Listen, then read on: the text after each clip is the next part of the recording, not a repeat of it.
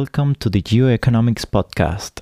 I'm your host, Guillermo Hernandez, and today I will be speaking with Maria Camila Moreno. Maria is Executive Director of the AZFA, a non-profit organization that is dedicated to protect and promote the special economic zones across Latin America. Without further ado, let's jump right into the conversation. Welcome to the Geoeconomic Podcast by the Adrianople Group.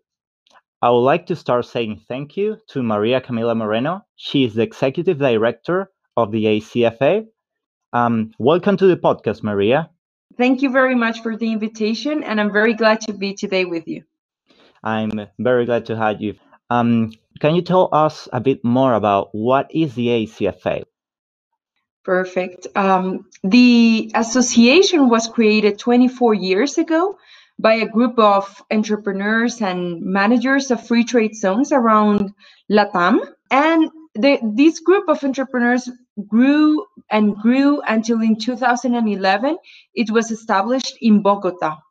So right now we have affiliates from 25 countries, all Latin America and the Caribbean, and even Spain because it's Ibero-America, in fact.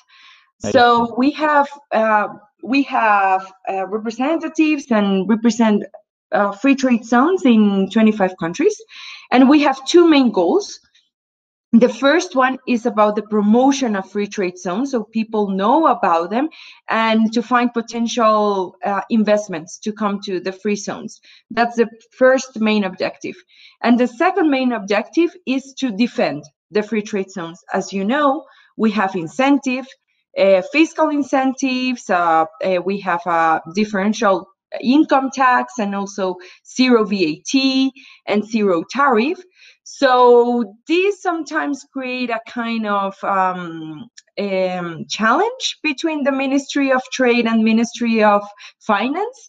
So our goal is to promote it and to defend and to show all the benefits of the free trade zones for creating uh, direct employment, exports, um, and global value chains and more uh, foreign direct investment into the countries.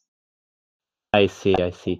Um, what is the profile of an AZFA zone?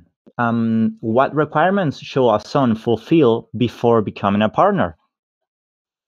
Well, we have, in fact, four kinds of partners in the association. The first one is a free trade zone, and I'll explain you um, what kind of free trade zones, but it's a free trade zone. Second, we have ministries of trade within the association, which has given us a really big relevant uh, association having ministries. Um, the other category is we also have associations of free trade zones within our association. So to give you an example, the Association of Free Trade Zones of Costa Rica is part of our association. The other one, it's consultants that are part of our association in order to give advice to the free trade zones in different topics, especially legally. And the other, um, and the last one is users, um, the companies that are inside the free trade zone. So these are the four categories within the association and our ecosystem. And for the free zone, um, we have um, we have industrial free trade zones like American Free Trade Zone in Dominican Republic, which is uh, dedicated to medical devices, or PIISA also in Dominican Republic for mainly a cluster of medical devices. But we also have free trade zones for services. So um, you might heard might have heard about the World Trade Center, um, like these big buildings of services. Well, in Uruguay, yeah. the World Trade Center is a free trade zone and it's part of our association is and is only uh, focused on on services so we have these two kind of um, free trade zones within our association industrial and for services i see. Awesome. And uh, as far as i understood companies within zones can also be partners. So you're you're growing of this uh, ecosystem uh, between different companies that give services to special economic zones like consulting and all that stuff right? Exactly. Yeah we have some that give advice for consultants in legal terms when there's a uh, legal modification in any decree or law. Uh, and also, we have some consultants that give for um, in this particular moment that we're living for COVID-19 for, for how to attract more foreign direct investment or how to uh, do a new plan, marketing plan for your free trade zone. So our consultants also help uh, the free trade zones in these new strategies. I see. Perfect. All right. Um, this is a topic that has been on the news for uh, many months now. And I would like to know your, your opinion. How has the novel coronavirus impacted the Ibero-American special economic zones? Well, uh, for sure, it has impacted everyone with no exception, and it has impacted the free trade zones in terms of um, uh, international trade. Um, also, one of the biggest impact, and, and this is very interesting, is that as you know, when you are in a free zone, is a geographical geographical delimited area. So the companies that are established within the free trade zone should be inside the free trade zone. That's what, what the law says. Now we have this COVID coming to our lives. Everyone is going home to work. And as I just mentioned, we had we have the case of free trade zones that have services. So they cannot go to work, but they could work from home. So how to deal between the law, the current law of the free trade zones and this new challenge? Well, in record time, many countries, uh, Guatemala, Colombia, Uruguay, um, El Salvador, Honduras, in uh, Dominican Republic, in record time, they had to adjust the law so that the companies for services could operate outside of the free trade zone. So this is one of the main impacts and and yeah and challenges that we we saw with the COVID nineteen at the beginning of the pandemic. Some um, are still working from home, and when this is over, for sure they will come back to the free trade zone. But this is one of the of the main impacts that that we have seen. And as I mentioned, of course, in international trade, it has been reduced. However, uh, there has been some positive things, and is that, as, as you may know, there are many textile companies within the free trade zones. So, uh, especially in Haiti, Dominican Republic, uh, Honduras, El Salvador, many of these textile companies are doing masks and all these uh, outfits to protect from COVID. So um, the good thing is that uh, the companies, even though we're facing many challenges, we are reinventing ourselves. I see. I see. That's very good to hear. Do you see that uh, zones are adapting very well to a post-coronavirus world on trade? How do you see the trade evolving in a post-coronavirus world? Well, Guillermo, that's an excellent question. And that's what we are working right now in the association to create this new vision of the post COVID uh, free trade zones, special economic zones. Um, there's one big challenge, and that we are working uh, together with the with the with the different ministries, and is that uh, to incorporate the e-commerce in the free trade zone. Right now, the legislation uh, is not available for to to or allows to do e-commerce. So companies like Amazon or Alibaba that we would love to have in our free zones, we can't because we have because the legislation does not allow it. And I don't know if you remember that Jack Ma, the CEO of Alibaba, said in one of the World Trade Organization summit, he said that the containers will finish eventually. So, and, and yeah. that was like two years ago or three. And in that moment, we were like, oh, he's exaggerating. And yeah. now with this pandemic, we realize how um, how sure he was. So now one of our main goals is to do is to flexi flexibilize the law for allowing companies to do e-commerce within a free zone. That's one of the main things that we're seeing post uh, COVID. The other thing, and that it's already implemented, but with this COVID, it started to be a boom, is the 3D printing. We have um incubator in the free trade zone of Barcelona, which is already printing. It's an eight with HP uh, 3D printing. And last year we went and visited and we were amazed and wow, this is the new like the future and it's all about printing on demand. So okay, this is going to be a little bit disruptive because you don't have the idea, then manufacturing, the, the assembly, distribution, warehouse, retail, and then to the end user. You're just printing it and then you, it goes to the end user. So what to do with all this logistic. So this is one of the things that we were last year, as I told you, visiting, and we were really amazed. But we still saw it like, oh yeah, this is the future, but kind of, you know, like on a side, yeah, it could be. Well, after this pandemic, many free trade zones are taking this job ser- serious. So I know about one concrete free trade zone that is implementing one incubator. There are many others that are starting with their business plan. So there's going to be a boom of 3D printing within the free trade zones.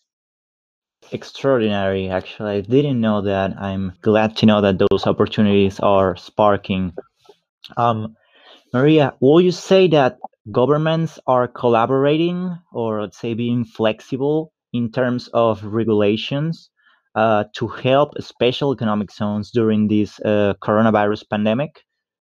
Yeah, um, that that has been really amazing because the the governments have really helped because they have really really understood the power of special economic zones.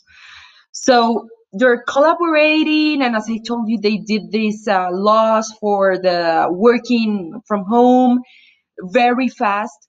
Uh, so they're they're really they're really helping the special economic zones to to fit in this new new reality.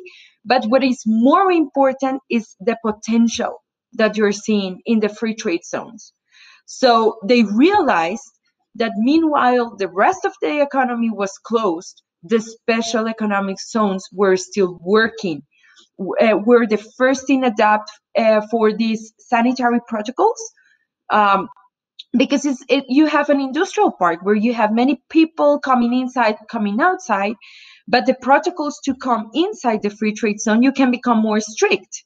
So you have a, a city within the city and you have the protocols you implement everything super fast you are still working. Uh, your workers have all the sanitary protocols. The ministry of health can come and check the companies very easily that you're doing all the protocols. Um, they are the ones that as i told you they're not producing textiles uh, t-shirts but now they're producing masks so this has been amazing, and this is a golden opportunity because I I'm not saying that governments didn't see the um, free trade zones as important. They saw it. They, they they knew it was very important. But I feel that with this pandemic, they realize how important uh, all the potential of these economic zones to promote uh, the economy to continue with the economy. Meanwhile, the whole country is closed. They are still working. So it's a really, really important tool for the cover for the governments, and they're taking it really seriously, which we're really happy with this. All right. We have seen a huge evolution in the special economic zone industry in the last 10 years. Um, being that we're in 2020, uh, if if you have to guess, uh, what will you say will be the evolution of the of this industry in the next 10 years time uh, for example in the last edition in, in barcelona of the world free trade zone organization summit um, we were already talking about the world and trade 4.0 you know mm-hmm. so yeah. we are basically getting ready uh, to start having things like the internet of things inside uh, uh, special economic zones and how do you think technology and uh, all the the things that are happening right now will end up affecting special economic zones in the 10 years time frame well um, it's going to be revolutionary no question about it. I think the framework will be everything surrounded of safe, safe and free. So let me explain. Safe in terms of no illicit trade at all. So we're going to be the most secure places in the world to do business. Uh, safe in terms of like all the control of the trucks and of the merchandise that comes inside and outside automized with the internet of things from the point that it's produced until it is uh, inside the free trade zone. So with this technology of internet of things all face recognition that actually some of these things that i'm telling you are already in place. But my dream is that in 10 years all of the free trade zones will have it. So it's face recognition for the employers to come inside the free trade zone. All internet of things within the uh, container coming from uh, point a country a to country b within the free trade zone the 3d printing all free trade zones will be having an ecosystem of 3D printing. Um, and also we're working, actually it, it, has been a little bit um, slower than we thought, but it will come, which is blockchain, the technology of blockchain. So we will we will incorporate these technologies of blockchain for all the um, security of the merchandise from again from point A from to point B. There's actually one project going on between two free trade zones. It's confidential. I cannot tell you right now the, the names of the free trade zones, but you're doing the first pilot of blockchain from um, one to another one in another country using this kind of technology. So I will expect that all free trade zones will start to incorporate blockchain technologies. And so that's for the safe. And for the free, we incorporate this new term, which is going to be free of virus. So it's going to be safe in the sense that there's going to be no virus within the free trade zones for all the protocols that are going there. Uh, and it's going to be free, free of taxes and free of virus. So they're going to be safe and free. So if you understand the free concept, no? yeah, totally. I'm I'm really really excited to see how new technologies are going to transform this industry for a better. This is sort of a, a shifter in terms of, of the mood of a conversation, but you know, there's people who don't like the special economic zone industry or, or the model, so to speak. Uh, those who criticize the model what would you say to them in defense of the special economic zone? Well, Guillermo, that's part of my job. Uh, almost uh, every day of my life uh, to because people always like to see the negative things and not the positive so um, so i've been working and and i realized i've gone to many different conclusions which are the free trade zones in in our continent, from America, from the US, and the, the whole Latam, and even in Europe, are very, very different from the ones in Asia. So every time that something happens in a free trade zone in Asia, for example, the case that I don't know if you remember when there was a, an accident and there was a fire in one of the um, uh, textiles industries in Bangladesh and it was in a special economic zone. And then the whole news were about how bad yeah. the working conditions were in free trade zones. And mm-hmm. then the International Labor Organization saying that free trade zones were not complying the labor standards.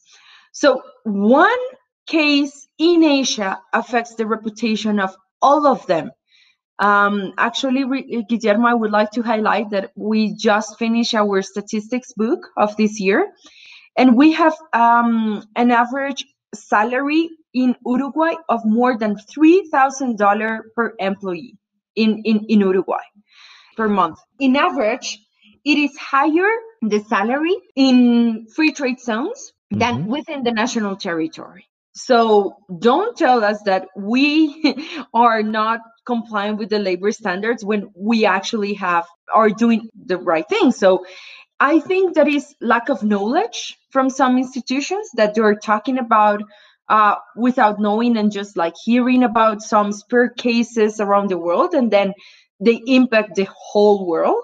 Um, another uh, thing that I've noticed is that there are many articles talking bad, like academic articles talking bad about the free trade zones, and there are not many positive. So what happens with this is that if you're going to write another article, then you go to your bi- bibliography and you check all the articles that have been written, and the majority are negative. So what is going to be what is going to be the result? Another negative article. So we need to start uh, writing and giving to the academy more tools for them to write all the good things about the free trade zones. And to finish this question, uh, we were um, maybe you remember last year there was a very negative um, report from the OECD talking that free trade zones are used for illicit trade, and yeah. it was calculated by a formula. Mm-hmm. And and the World Free Zone Organization and me myself, I, I went to them and talked to them and told them like, okay, like how did you get these numbers? What are the resource like the sources? And and they explained me, but again, it's like with some spare cases that the rest it's very it, the, the the results are going to be negative because they take only the negative so i was very kind with them and i told them look if i'm sitting here with you like putting my face it's because i know that my free trade zones are not doing things bad. It's the opposite. We're creating international trade. We are creating employment. Um, you can you can check all how the um, tracks and all the transparency that we have. And then they started like mm, okay.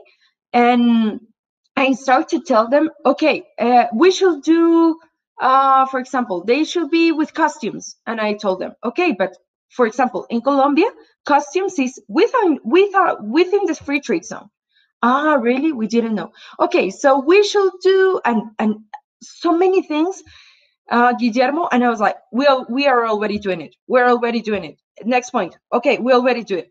And they were very surprised and they're starting to change. But it's sometimes very like a long job to start telling the other people how good you are because many years ago, uh, you have only bad reputation and bad articles. So we're uh, starting to clean and clean the name um, and also, uh, it was very useful for us that last year I had the opportunity to help to draft the World Investment Report from UNCTAD, from the United Nations Conference for Trade and Development. They did a chapter only for special economic zones and talking only good things about the special economic uh, zones. So we're starting. You know, you see, like baby steps and working with all these organizations, UCTA, UNCTAD, WTO, OECD, International Labor Organization, the customs organizations that we're also telling them to update the, the Kyoto Protocol, which is the framework for the free trade zone. So we're we're doing this more and more to to have a better knowledge of the free trade zones. In terms of how competitive zones are. How could Ibero-American zones become more competitive? Um, what tools do you think could be helpful? Maybe public-private partnerships could help. And what do you think about how competitive zones right now are in Ibero-America, and how could they evolve? So I feel that right now we're pretty competitive because we have incentive in income tax uh, we have zero VAT and zero tariff. So for global value chains, or now they're called regional value chains, and for all these nearshoring and reshoring strategies that they're talking about, I feel that we have a really good um, offer to give for the companies. Now, how to be more competitive is to be more uh, is more more to fast track to have more fast track procedures because right now we have a lot of paper procedures and to talk to customs and send this paper and the other is still a lot of paper so we need more e-government uh, we need fast track and of course the technologies that we were talking about that how we will visualize this in 10 years is that everything will be digital digitalized. I mean, the, for the entry of the truck, and then it's weighted, and then it comes immediately inside. Everything will be faster. But right now, I feel that there are many procedures that are still too uh, operative and too slow. So that will be. And regarding the public uh, public private partnership, that's super important. Um, in Dominican Republic, which is a country where free trade zones really work, to give you an idea, 56% of the total exports of the country come from um, the free trade zones of, of Dominican Republic. And they have, uh, it's called in Spanish, Consejo Nacional de Zonas Francas, which is like a national committee of free trade zones composed by the private and by the public. And that has made that the, the free trade zones in Dominican really work. So what has happened? Countries like Colombia, actually yesterday was the free trade zone congress of colombia and they announced that we uh, that in colombia uh, there will be um, a national committee of free trade zones uh, exactly with what you said with a partnership between the public and the and the between the public and the private. I see. All right. Um are there any regions in particular you think uh, the zones in Iberoamerica should be following in terms of be best practices? Like, have you seen practices in other side of the world that the Ibero-American special economic zones should copy or follow? Uh, for example, uh, practices applied in Asia? Well, um, in Latam, definitely the leaders are Dominican Republic, Costa Rica, eh, Colombia, and Uruguay. And Panama is starting to get uh, more points and best practices also. So that will be my best in Latam. In the rest of the world, I was really impressed by Tanger Tanger uh, Free Trade Zone in, in Morocco. I, I will definitely take it for best practices. Um, and also, well, very impressed and every time i say it people are a little bit shocked. But the special economic zone that they are developing in cuba it's really amazing too. And it's the same developers of Tanger Med in morocco.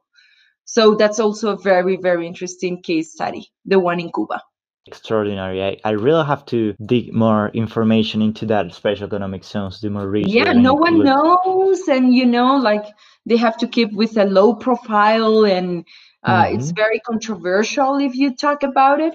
But I was there last year, and I was completely, completely amazed. They already have 50 companies within within the free trade zone well the special Whoa. economic zone. Uh, yeah 50 companies from spain from vietnam from korea from netherlands. So they already have a port. So within the special economic zone they have a port. It's 500 square kilometers.